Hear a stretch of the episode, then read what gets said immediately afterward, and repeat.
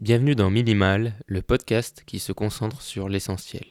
Chaque mois, j'aborde un point précis de nos vies et comment le minimalisme peut avoir un impact positif dessus. Dans l'épisode du jour, on parle de minimalisme avec Ulysse Ducamp. Ulysse a notamment vécu plusieurs expériences de minimalisme extrême, notamment à travers des voyages sans argent en Europe. Sans plus attendre, je te laisse avec notre discussion autour du minimalisme. Bonne écoute.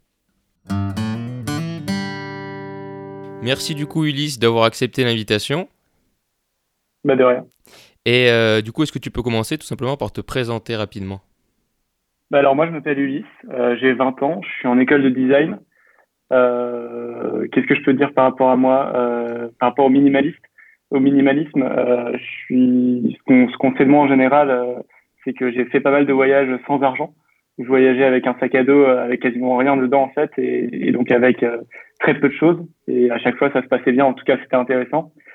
et aussi, bah, j'ai assez peu d'objets, j'ai le réflexe d'avoir peu, peu d'habits, peu d'éléments.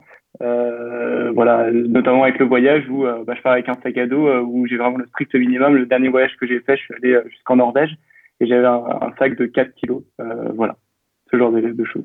Ah, ça fait une super transition puisque c'était le, le, truc principal dont je voulais te parler. C'était pourquoi, pourquoi tu as décidé à un moment donné de, de faire ce voyage que beaucoup de gens, je pense, pensent complètement fou, tu vois? Ouais, euh, bah, c'est une bonne question. En fait, euh, j'ai toujours eu envie de, de, de, voyager un peu autrement. Genre quand je voyageais avec mes parents, euh, je trouvais ça un peu ennuyant. Je sais pas. Enfin, je j'ai toujours eu envie de me lancer des défis, de me mettre dans des dans des situations très inconfortables où je dois vraiment me dépasser et où je me sens vivant en fait.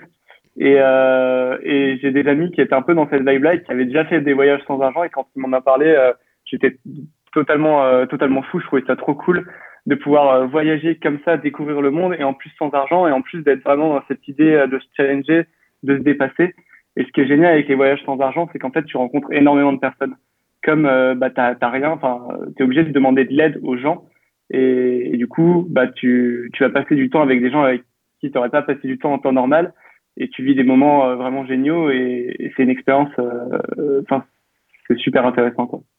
Et comment ça se passe du coup euh, au début, les premières euh, rencontres? Tu vois, pour demander de l'aide, etc. Est-ce que c'est difficile dès le début ou est-ce que ça a été facile au, contraire? Euh, C'est pas facile du tout. J'ai fait un premier voyage euh, un peu comme ça en autostop avec un ami, euh, Massoud, peut-être que tu connais par YouTube. Ouais, euh, et en... Ouais, c'est possible. C'est un ami de Raj aussi. Et, euh, et en fait, euh, on n'arrivait pas à aller vers les gens. On a réussi à aller jusqu'à Milan en autostop, mais arrivé là-bas, on n'arrivait pas à, à, échanger, à sociabiliser et tout ça. Et on se renfermait sur nous-mêmes très rapidement. Euh, et donc ça, c'était bon. On avait beaucoup galéré. On avait dormi plus ou moins dans la rue. Enfin, c'était une galère. et puis j'ai refait un voyage avec un autre ami. Et cette fois-ci, on était, on avait plus la chat, on arrivait plus à aller vers les gens.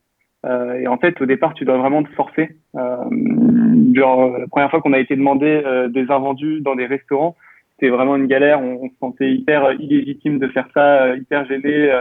et puis, en fait, tu te rends compte que ça marche plutôt bien et, et assez souvent, les gens sont très réceptifs. Et à partir du moment où les gens sont réceptifs, tu te rends compte que, en fait, ce que tu fais, c'est cool. Et, et, comme ça, bah, tu arrives à aller vers les gens. Euh, plus tu as de réponses positives, en fait, plus ça te pousse à le faire. Et plus tu le fais, plus tu as de réponses positives et tu gagnes vraiment confiance en toi et tu prends l'habitude de le faire. Et, et maintenant, c'est quelque chose d'assez facile pour moi, même si parfois c'est un peu dur de, de, se remettre dans le bain. Et, euh, et, les gens, du coup, globalement, ils recevaient bien votre projet euh, de voyage sans argent? Enfin, ils comprenaient bien, quoi? Ça dépend, ça dépend. Il y en avait, ils étaient plutôt les jeunes, ils trouvaient ça en mode trop cool. Euh, il y en avait d'autres, ils disaient ouais, mais pourquoi tu fais ça? Enfin, ça coûte pas cher de voyager. Euh, nous, on travaille, euh, mais c'est assez rare en fait les gens posent des questions comme ça. Et parfois, les gens posent des questions comme ça et on leur explique, ben, nous, que on n'a pas vraiment de problème d'argent, c'est pas pour ça qu'on le fait. Euh, nous, on trouve ça intéressant de voyager comme ça. Au final, on dit pas, on, on gêne pas tant que ça les autres, on apporte plus de la valeur euh, qu'on en prend. Euh, et une fois qu'on a ce genre de discussion avec les gens, euh, parfois des gens qui avaient un mauvais a priori sur notre manière de, de voyager, euh, bah, finissent par nous héberger ou nous donner, par exemple, de, de la nourriture et nous aident volontiers en fait. Et du coup, vous êtes allé de où à où pendant ce trip? Lequel? Le, le, deuxième, celui qui a duré à peu près un mois. Ouais. Ah, le, celui qui a duré un mois? Ouais. C'est que je viens de faire là? Ouais. C'est le dernier du coup, c'est le sixième je crois. Euh, ça a duré 21 jours et on est allé jusqu'en Norvège euh, avec un ami depuis Paris, sans argent. Oh, c'est vraiment. Et du coup, est-ce qu'il y a des différences vu que vous avez traversé l'Europe Est-ce que genre il y a des pays où vous avez galéré et d'autres non, pas du tout Tu vois, est-ce qu'il y a des différences un peu? Il y a clairement des différences. Ok. Par exemple, euh, genre en Belgique, les gens sont trop sympas et surtout ils sont francophones, du coup ça aide. Ouais. Euh, c'est vraiment facile, euh, notamment de trouver la nourriture. On a tous les restaurants qu'on a fait, personne nous refusait, personne n'a été n'a mal répondu à notre démarche. Par contre, arrivé en Suède, là c'est là qu'on a commencé à galérer. En gros, on a fait Allemagne, Danemark plutôt facilement, et en Suède, on s'est pris une énorme claque dans la gueule puisque euh, les, les, enfin, la partie où on était, c'était la côte, euh, donc euh, la partie de la Suède qui est proche de la mer et proche du Danemark. et en fait, les gens sont assez hostiles, ils sont ils sont assez fermés par rapport au en tout cas, euh, ils, ils aimaient pas du tout, ils n'accrochaient pas du tout à notre manière de voyager. Et en autostop, on a, on a galéré au point que la Suède, c'est l'endroit où on a passé le plus de temps. Mais la seule chose qu'on ait visité, c'est des stations en service. C'est assez drôle. Ah oui, parce qu'après, j'ai vu que vous, vous aviez arrivé en plus à faire du tourisme. Enfin, sur place, vous n'étiez pas juste en train de voyager, quoi. Ouais, c'est ça. On a réussi à un peu profiter euh, parce qu'après la, la, Norvège, on a, on a réussi à accéder à la euh, après la Suède, on a réussi à accéder à la Norvège. Et là, c'était le bonheur total. Les gens sont hyper accueillants et on a réussi à faire de la randonnée comme euh, les autres touristes, aller dans les trucs touristiques et le faire sans argent là où d'autres avaient dépensé beaucoup. C'était assez assez marrant. Euh, et, est-ce que du coup, quand, quand, vous avez été hébergé chez les gens, euh, ça se passait comment? Comment vous trouviez euh, les gens chez qui dormir quoi? Ah, Ça, c'est la partie la plus difficile en fait, de, de trouver un endroit où dormir. mais en gros, dans, dans les voyages sans argent, tu as trois contraintes. Tu as le déplacement, donc tu fais de l'autostop, ce qui est assez connu et qui est pas trop compliqué, même si tu as des galères parfois. Tu as la nourriture, donc tu vas plutôt dans les restaurants demander euh, si euh, s'ils n'ont pas des invendus, des choses qui des choses un peu trop un peu trop cuites. Euh, ça, ça marche assez bien. Euh, et ensuite, tu as le logement. Et ça, en fait, il n'y a pas de règles secrètes. Euh, moi, je dirais le, le seul truc, c'est de toujours aller parler à des gens, un maximum de personnes. Et en fait, à force de parler avec beaucoup de monde, il y a un moment où il y a une connexion entre une personne et, et toi. Et, et si le, vraiment le courant passe bien, bah, là, tu peux lui demander de dormir chez toi ou il peut te le proposer par lui-même. Et c'est un peu ça. Mais il n'y a pas de, de, de truc qui marche à tous les coups. Et, et souvent, c'est le plus dur. Et je crois que dans chaque voyage que j'ai fait, il y a au moins une fois où j'ai dormi euh, dans la rue ou de manière euh, assez inconfortable. Et, euh, et quand, tu as, quand tu dors dans la rue et tout ça, c'est le genre de nuit où, euh, où, euh, où, genre la motivation elle baisse pas. Enfin, tu te dis pas, je vais me payer une chambre d'hôtel ou un truc comme ça si, si, si, si. Enfin, surtout quand tu dors plusieurs nuits d'affilée euh, dehors. Euh, J'avais été à Barcelone et à Barcelone, c'est très dur de trouver un logement et, les gens ont peur de se faire virer leur coloc. Donc de ramener un étudiant, un voyageur comme ça, euh, ça le fait pas trop. Et en fait, ouais, le, le soir quand tu quand tu dors dans la rue, surtout là c'est en hiver, juste tu te dis mais qu'est-ce que j'ai fait? Euh, J'ai peur. Enfin genre t'as peur parce que t'as peur d'être agressé, ce genre de truc. Et, et, tu te dis mais pourquoi je fais ça? Pourquoi je fais des justices? Enfin c'est malin, j'aurais pas dû faire ça. Euh, et tu ouais t'as, as un coup moral assez fort. Et surtout que le lendemain en fait, quand tu te réveilles, euh, bah tu te sens un peu sale. T'as ouais. dormi dans la rue, t'as pas très bien dormi, t'as même pas de matelas ou quoi que ce soit. Et, et, tu te sens beaucoup moins apte à aller parler aux gens. Genre, tu te sens beaucoup plus comme de la pollution, en fait. Euh, ton estime de toi diminue vraiment. Et c'est là où c'est le plus dur. il faut vraiment se motiver. Genre, euh, moi, ce que je faisais, c'est que je me lavais les dents et ça me donnait juste l'impression d'être plus propre, plus frais. Et c'est là où il faut aller au contact des gens. Euh, et en gros, je me force. En Espagne, c'était dur parce que j'étais tout seul. Donc, euh, normalement, tu as ton pote pour te, pour te soutenir et tout, pour vous motiver euh, entre vous. Et j'avais un système où je prenais ma main et je me mettais des croix à chaque fois que j'allais parler à une personne. Okay. Et, euh, et, le but, c'est d'avoir le plus de croix en le moins de temps possible. Et ça, ça m'a beaucoup aidé. Et ça m'a aidé à tenir en Espagne. Et finalement, j'ai réussi à trouver un endroit où dormir et à passer à, à, à faire un bon voyage. Et, euh, et, tous les autres voyages, du coup, à part celui-là, tu les as fait avec un, avec un pote? Euh, Je suis allé aussi une fois à Berlin, euh, tout seul. Genre, on avait cinq jours de libre. Et là, je me suis dit, bon, bah, je vais à Berlin, c'est une ville que j'adore et j'y suis allé en stop. Mais j'ai rejoint des potes là-bas. Mais ouais, sinon, c'est toujours avec un ami. je trouve ça, trouve ça plus sympa au final euh, de vivre les choses à deux. vivre les choses tout, tout seul. En plus, tu ressens une certaine solitude. Et au final, un truc que j'ai que j'ai réalisé euh, avec mon voyage euh, à Barcelone, c'est que bah, les souvenirs, c'est mieux quand tu les partages avec quelqu'un dont tu es proche. Ouais, je préfère voyager à plusieurs. Et du coup, j'imagine que dans ton cercle d'amis, il y a des gens qui, qui, qui sont ouverts au minimalisme et à ce genre de choses. Quoi. Ouais, ouais. Tu peux pas faire ça avec n'importe qui. et, bah, Bizarrement, il n'y a pas par, par ce genre de voyage. Mais ouais, en général, les gens avec qui j'y vais, ils connaissent bien le sujet aussi. Ouais. Et du coup, tu en as fait combien maintenant des voyages sans argent en tout? Je crois que j'en ai fait 5 ou 6. Euh, j'en ai fait, je crois que l'année dernière, j'en ai fait 5 et j'en avais fait un aussi euh, où c'était plus une galère, on avait euh, pas mal utilisé d'argent, mais j'en ai fait 5 où c'était vraiment quasiment sans argent, genre moins de 20 euros. Ok. Et, et, du coup, maintenant, quand tu dis que tu vas voyager, tu te dis c'est sans argent en direct ou tu y réfléchis quand même? Alors, non, pas du tout. Ça, c'est intéressant justement. Euh, maintenant, euh, genre l'année dernière, j'ai fait du coup cinq voyages sans argent et en plus j'avais mes études à côté et en plus j'ai fait d'autres choses qui sont assez euh, prenantes. Et, euh, et, en fait, ce que je me suis rendu compte, c'est que bah, quand tu voyages sans argent pendant tes vacances, bah, tu te reposes pas vraiment. Ouais. Tu te dépayses, tu te ressources d'une manière, mais il y a une fatigue qui s'accumule. Et au final, cette année, euh, j'ai pas voyagé de cette manière parce que euh, juste j'étais fatigué, j'avais besoin de me reposer euh, vraiment sur le long terme. Et maintenant, si je vais partir en voyage, je vais plus me dire, je vais faire un truc un peu confortable en dépensant du coup un peu d'argent. Euh, là, j'ai pas encore voyagé de nouveau depuis, mais je pense que les voyages sans argent, c'est vraiment un truc très stimulant, très éveillant, très motivant. Où tu es très fier de toi après.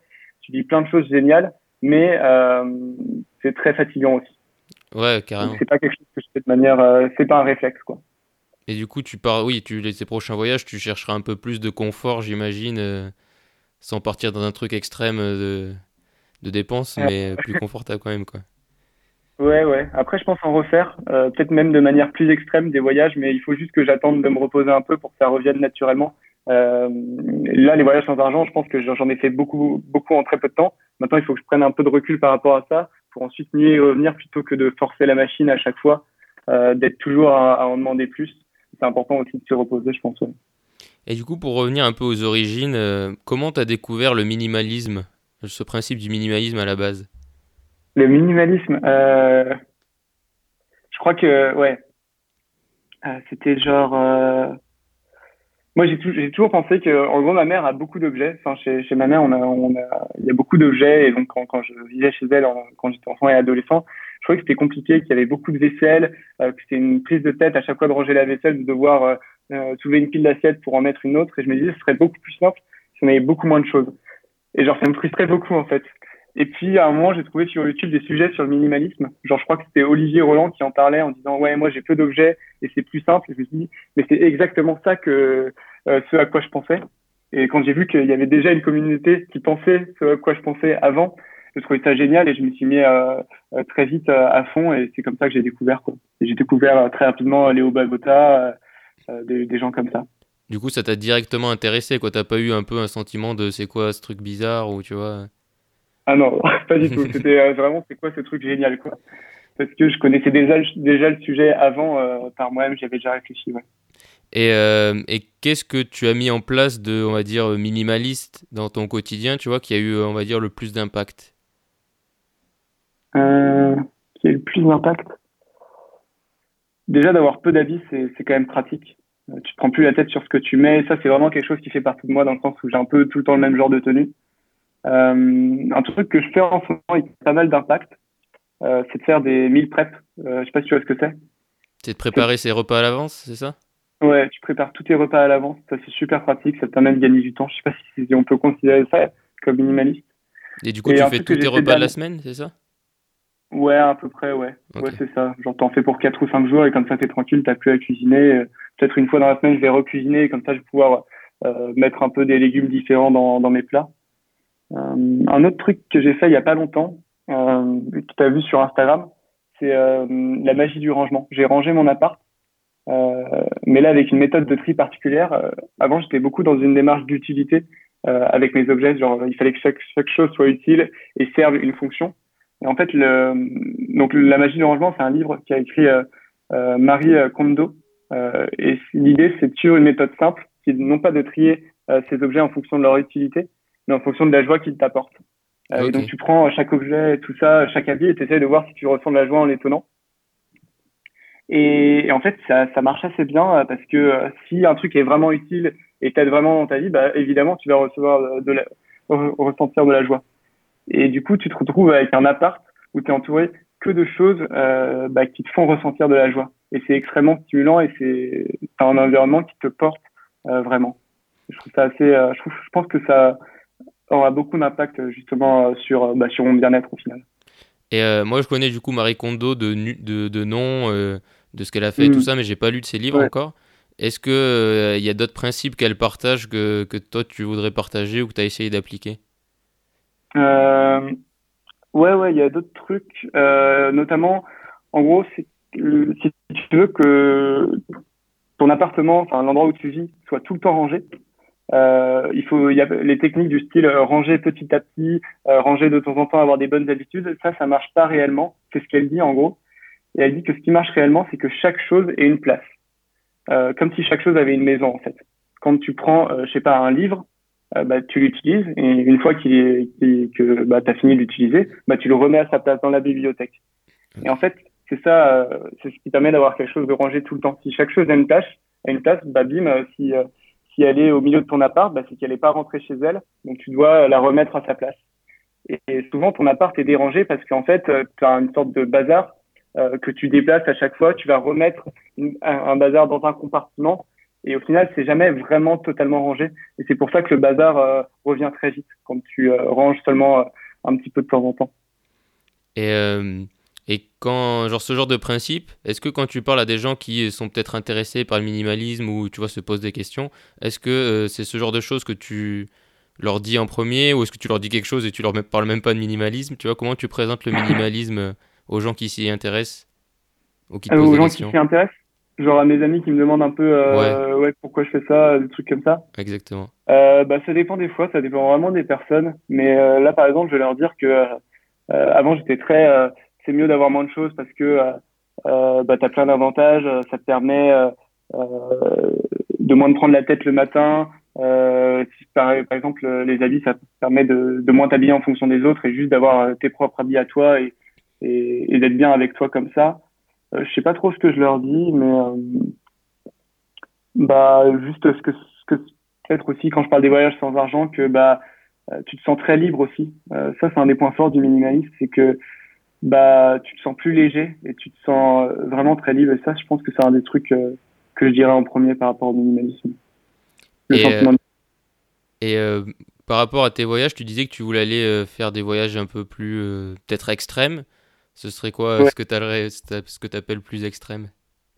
Euh, Je sais pas encore. J'aimerais bien faire un truc où, avec de la marche, où juste tu marches beaucoup, beaucoup. Euh, c'est pas forcément plus extrême, mais euh, de faire des grosses distances à pied, je trouve ça chouette, avec un sac à dos très léger. Euh, là, avec un ami, j'ai un ami qui est en train de me fabriquer euh, mon propre sac à dos, où il y aura que des fonctionnalités qui seront qui me seront utiles. Ce sera un bonheur aussi. Je sais pas très bien ce que je vais faire il faudra que j'y réfléchisse. Quoi. Et j'ai vu que tu avais fait l'école 42, c'est ça? Ouais. Et qu'aujourd'hui, tu étais en école de design? C'est ça, ouais. Et euh, du coup, euh, ça a un peu rien à voir avec le minimalisme, mais je voulais savoir quand même, qu'est-ce que ça t'a apporté de faire l'école 42 et ton école de design actuellement Et comment tu essayes, j'imagine, un peu d'avoir une réflexion minimaliste avec ce que tu fais, les projets que tu as menés là-dedans quoi? Ouais, tout à fait bah, Ça a pas mal à voir avec le minimalisme, le design au final. Euh, l'école 42, en fait, j'ai fait un mois. Euh, l'école 42, c'est une école de programmation euh, qui est entièrement gratuite, qui est financée par un multimilliardaire qui s'appelle Xavier Niel, qui est le patron de Free. Et, euh, et en gros, le principe, c'est que pour rentrer dans cette école, tu dois passer un mois euh, à faire des exos, le plus d'exos possible. et l'école est ouverte 24 heures sur 24. Et l'idée, c'est que plus tu, plus tu passes de temps à travailler là-bas, plus tu as de chances d'être pris. Euh, et tu te retrouves à, enfin moi je me retrouvais à, à travailler 14 heures euh, par jour en moyenne. Ah Donc c'est assez extrême en fait, c'est ce qui me plaisait. Euh, moi j'aime bien les aventures extrêmes comme ça, c'est un peu le même truc que les voyages sans argent, c'est à chaque fois tu dois te dépasser. Et l'idée à des salles, ce qui faisait qu'on dormait euh, sur place. Euh, c'était assez intéressant et donc moi je dormais, j'étais habitué à dormir comme ça de manière un peu spartiate. J'avais juste mon un, matelas très fin gonflable et un sac de couchage le matelas faisait que la taille de mon torse. et pendant un mois de dormir comme ça, c'était pas forcément la meilleure idée. Mais au final, c'était bien, j'ai bien progressé, je suis content de mon mois. Et par exemple, bah là, maintenant, je suis en, enfin, je suis en deuxième année d'école de design en interactivité. Donc, c'est tout ce qui concerne l'interaction entre euh, les humains et les nouvelles technologies. Ça fait des applications, des sites web, euh, mais aussi des installations avec du code. Euh, on fait du code créatif, ce genre de trucs, des trucs un peu plus artistiques.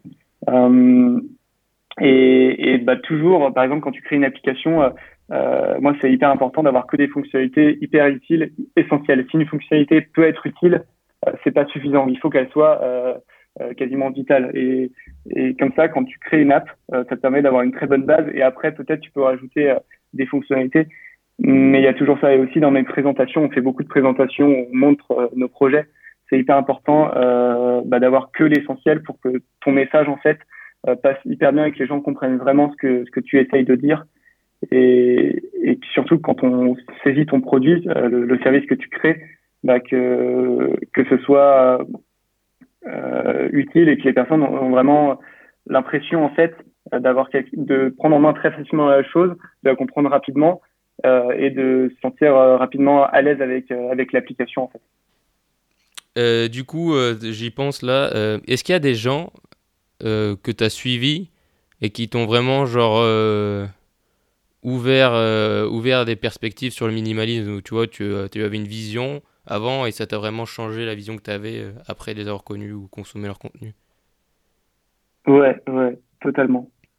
Il y a John Zaorian, c'est un mec en fait qui fait de la randonnée, mais de la randonnée ultra légère. L'idée c'est d'avoir un sac à dos, mais le plus léger possible, et qui te permette de dormir dans la nature, dans plein de situations différentes, euh, ils arrivent avec à avoir des sacs à dos qui pèsent, je crois que le, euh, parfois ils ont des sacs à dos qui pèsent moins de 2 kg. Ah ouais. C'est assez impressionnant. Sachant qu'un MacBook euh, Pro, ça pèse environ 1 kg 2. Donc c'est vraiment très très léger quoi. Et ce qui est, ce qui est intéressant comme ça, c'est que bah du coup tu réduis pas mal ton confort au niveau des objets. T'as pas un aussi gros sac de couchage, une tente aussi volumineuse. Mais au final, euh, le confort que tu augmentes énormément, c'est celui de la marche. Pendant la journée, quand tu marches, bah, tu te sens tout léger et il y a encore euh, cette idée de liberté. Et ça, c'est qui a pas mal influencé euh, ma vision du minimaliste, dans le sens où eux, ils sont vraiment dans l'ultra minimalisme. Ils vont vraiment tout couper. Il y a même un truc un peu, certains trouvent ça un peu ridicule, où en gros, ils, ils coupent même leur brosse à dents pour avoir plus que quasiment la brosse, parce que la, le manche de la brosse à dents, en fait, c'est un, un, poids, du poids en trop euh, qui sert à rien. Quoi. Ah ouais, d'accord. Et c'est vraiment le, plus radical possible. je trouvais ça intéressant de pousser le truc à fond. Euh, et c'est inspirant. Et tu vois comment ils conçoivent euh, leur sac à dos. Euh, même lui, il construit ses propres sacs à dos. Il y a une marque de sac. Et, comment ils enlèvent à chaque fois les choses inutiles, ils arrivent à enlever. Et puis aussi les, habits qu'ils ont, ils ont des, sacs de couchage où en fait on s'est rendu compte que le bas du sac de couchage, qui est derrière ton, dos, en fait, comme c'est comprimé entre ton dos et le sol, t'as pas de chaleur qui se crée, parce que la chaleur, ça se crée avec un espace d'air. Et donc, du coup, c'est une zone qui sert à rien. Donc, du coup, ce qu'ils ont créé, c'est des kilts. En fait, c'est comme des couettes, mais que tu vas envelopper et caler derrière ton dos. Et comme ça, tu as un gain. Et c'est vraiment le, le, plus extrême que, que je connaisse en termes de minimalisme. Ah ouais, ils ont vraiment étudié ça jusqu'à changer les, les duvets, quoi.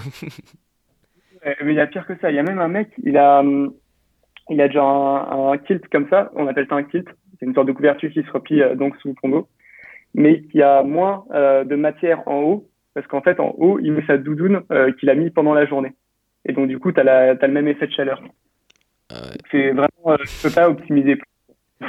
Et et euh, ça me fait penser quand tu reviens, quand tu vas en voyage comme ça sans argent et mhm. que tu ensuite tu reviens chez toi, est-ce que t'as pas euh, genre une espèce de, pas, on va dire de jet lag minimaliste en mode, tu vois, euh, tu dis que tout ce que t'as dans ton appart ça te sert à rien ou au contraire où tu te dis oh là là mais en fait c'est trop bien d'avoir un appart. euh, je sais pas. je suis quand même content de rentrer à la maison après un gros voyage, de retrouver un certain confort. Euh, non, j'ai pas particulièrement ce genre de sensation. Euh, mais vraiment, euh, genre, c'est, tu passes de l'inconfort à un confort énorme et tu te t'apprécies énormément en général ce truc. mais parfois, ouais, je me dis un peu. Il y a même eu des voyages où je me disais, c'est limite trop de confort par rapport à ce dont j'ai besoin et j'avais envie d'enlever encore certaines choses, mais sinon pas trop. Ok, ok. Euh, du coup, maintenant, on va passer à la partie euh, des choses qui euh, nous ont apporté de la valeur récemment. Donc, mm. je t'en prie, commence si tu as fait une petite liste ou si tu as des petites recommandations. Ouais, bah moi, c'est totalement le livre bah, dont j'ai parlé de, de, Marie Kondo, donc La magie du rangement. J'ai adoré. J'ai tellement adoré que j'en ai offert un à ma mère et un à une amie. Ah ouais. En plus, il y a une version manga qui est sympa. Et en gros, tu as, un peu tous les concepts qui sont ils sont expliqués mais à travers une histoire. Et genre euh, c'est euh, donc la version illustrée qui est une sorte de manga et ça se lit en genre deux heures et c'est juste un, petit plaisir. C'est un vrai plaisir de le lire quoi et ça fait vraiment du bien. Ça c'est un truc que je recommande. Euh, euh, sinon, sinon voilà. Après, euh, truc qui m'apporte pas mal de de valeur. J'avais pensé à un autre truc, mais j'ai oublié. Bah vas-y, dis tiens, moi ça va me revenir en, tête. Euh, du coup, moi, le mien, c'est aussi un livre, pas forcément directement sur le minimalisme, mais euh, un livre qui est très connu en France, en tout cas, c'est Le Petit Prince, et, euh, et que j'avais jamais lu. Et, mm. et j'ai trouvé ça, bon, c'est génial. Et surtout, je voulais le partager aujourd'hui parce qu'au final, l'histoire du Petit Prince est assez basique et minimaliste, on va dire mais euh, ça prouve qu'on peut, euh, derrière une histoire simple, faire passer des idées et des messages complexes.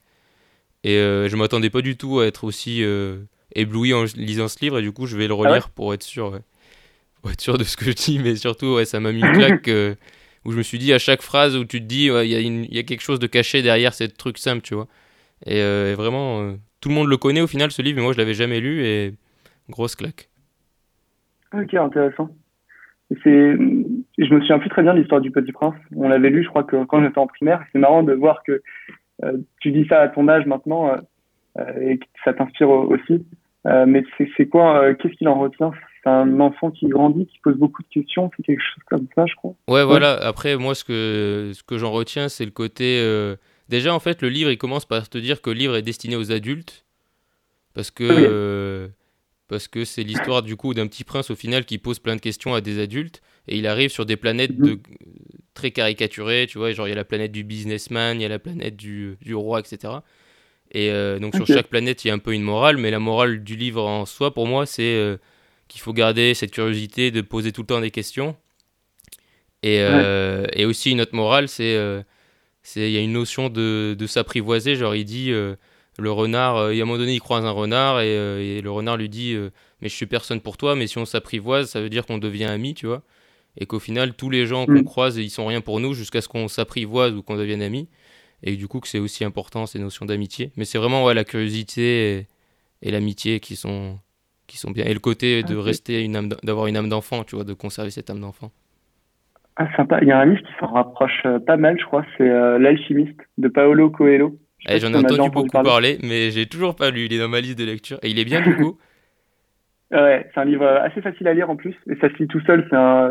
C'est plus un roman qu'autre chose. Euh, c'est une histoire.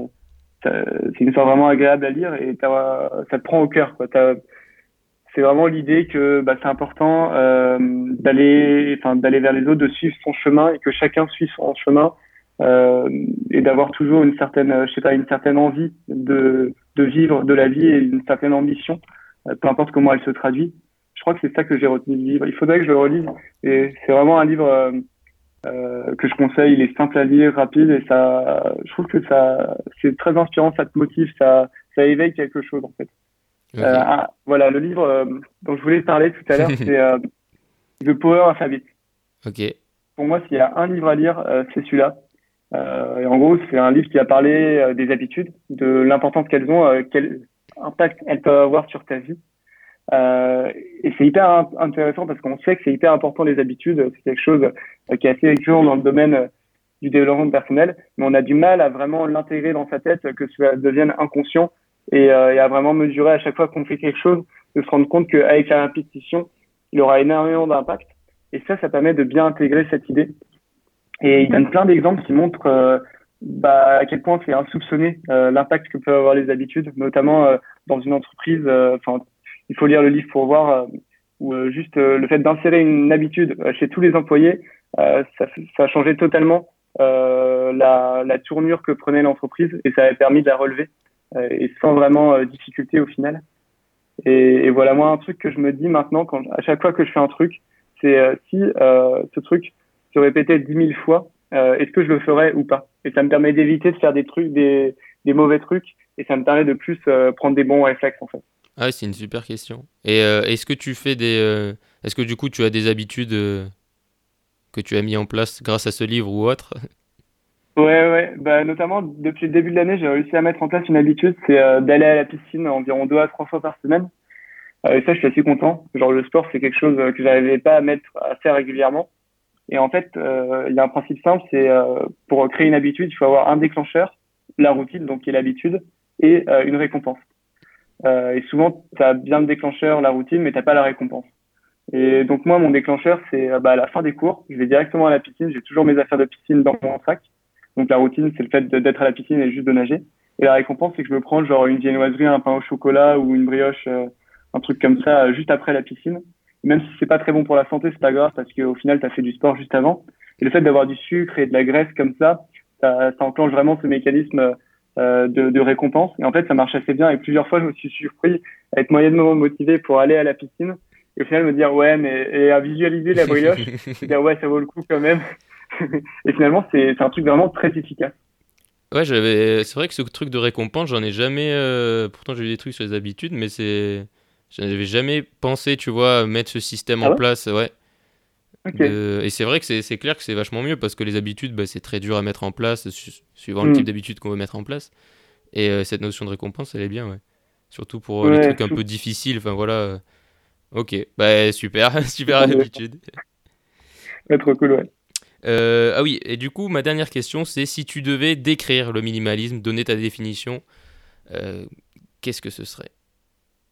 Pour moi, le minimalisme, c'est quand euh, t'as pas forcément moins de choses. En, en général, ça, ça, ça, ça s'avère être avoir moins de choses, mais c'est quand toutes les choses que tu fais dans ta vie et que tu possèdes euh, ont du sens en fait, et du sens qui vont euh, dans ce que tu recherches. C'est juste qu'elles aient du sens, que ce soit être utile et servir un but plus, plus grand, ou alors juste apporter de la joie en elle-même, ce genre de choses.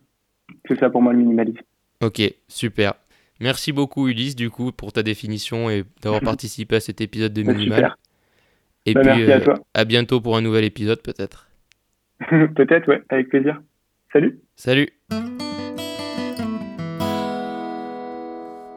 J'espère que notre discussion t'a intéressé. J'aimerais avec toi te partager une pensée qui m'est venue à la fin de l'interview et après avoir parlé à Ulysse avant de raccrocher. L'idée de voyager de manière extrême et notamment sans argent, c'est quelque chose auquel je pense personnellement à faire et à expérimenter depuis maintenant, on va dire, un ou deux ans, et notamment mon voyage au Canada, voyage dans lequel j'étais sous une structure, et au final j'ai découvert un pays en étant citoyen quasiment de ce pays, mais pas en voyageant vraiment comme un touriste extrême. Voyager de manière extrême, sans forcément mettre sa vie en danger, mais en sortant vraiment de sa zone de confort, c'est quelque chose qui m'attire depuis longtemps. Et si je ne l'ai toujours pas fait, c'est uniquement pour des raisons de peur et de peur d'aller vers l'inconnu total. C'est cette raison, c'est pour ça que je voulais notamment interviewer Ulysse. C'était aussi pour moi, pour lui poser des questions sur son expérience et pour voir si c'était vraiment si insurmontable que ça. La preuve que non, puisque déjà Ulysse est comme moi, toi, est un être humain, et qu'en plus, globalement, ses expériences, même s'il y a eu des moments difficiles, se sont toujours bien passées. Donc si tu es dans mon cas, si toi aussi tu as peur d'expérimenter des choses, que ce soit des choses extrêmes comme voyager sans argent, ou que ce soit par exemple de jeter des affaires, ou d'expérimenter le minimalisme de manière plus concrète, n'aie pas peur et essayons de faire des choses qui nous poussent à sortir de cette zone de confort. C'est ce qui m'a attiré en premier dans le minimalisme, c'est cette idée de sortir de ce qu'on nous a proposé depuis le début pour aller vers quelque chose de différent, quelque chose qui nous rapproche de l'essentiel. J'espère que cet épisode t'aura plu, t'aura intéressé, si c'est le cas, tu peux le soutenir de deux manières. Tu peux tout simplement aller mettre une note sur iTunes ou Apple Podcast, 5 étoiles de préférence, avec un petit commentaire ou une question à laquelle je répondrai dans un prochain épisode. Je veux d'ailleurs en profiter pour remercier Charlie DCP et Luxien444 pour avoir laissé un avis sur le podcast sur iTunes.